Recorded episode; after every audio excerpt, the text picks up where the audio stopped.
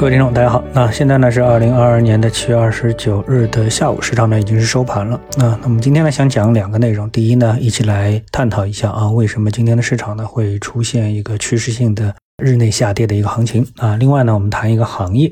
看这个行业的这个投资机会应该怎么来考虑？好，我们先来看指数。那么今天指数呢是整体的下行啊，像科创五零跌了百分之一点七九，那么是我们看到 A 股指数当中啊跌幅最大的一个指数。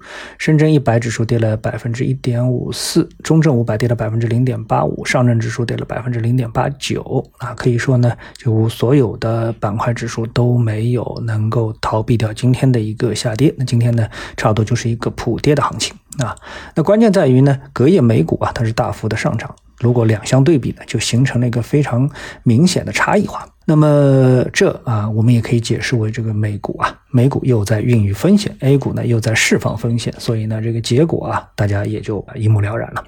好，那么来看一下这个以沪深三零零为代表的权重股，那么今天呢，全天是弱势下行，然后呢，港股的表现呢也十分的疲弱啊，所以 A 股和港股呢，差不多也能够理解为是一体化啊，这种一体化，因为啊也说明了，就是说他们共同面对了一些出人意料的事情。啊，那么结合最近重要会议为代表的政策面的消息，那可能呢市场啊，那就是误读出了政策面的利好啊，莫名的产生了悲观的，而且是比较一致的悲观的一个情绪，那导致了一轮多杀多行情的出现。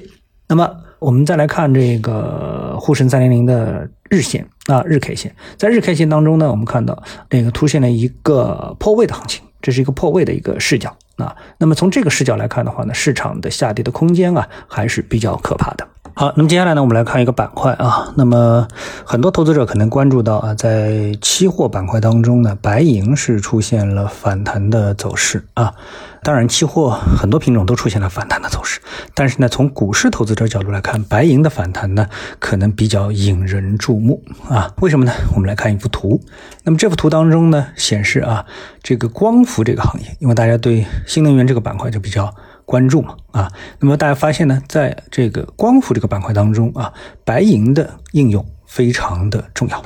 在它的上游呢是有一个银粉，到了中游呢有光伏银浆，那么到了下游呢才能产生光伏电池片、光伏组件、光伏电站。所以呢，这个银啊，白银这个。在整个的光伏产业当中呢，占据了一个非常重要的一个环节。所以呢，这个通过这一幅图呢，你就能看懂白银上涨的逻辑了，因为它已经显示的非常清楚了。光伏银浆位于呢产业链的中游。那么有期货公司啊，这个中信期货表示，未来呢全球光伏新增装机对低温银浆的需求量加大，不论是在乐观或者悲观装机的条件下，二零三零年较二零二一年全球低温银浆需求量都在三倍。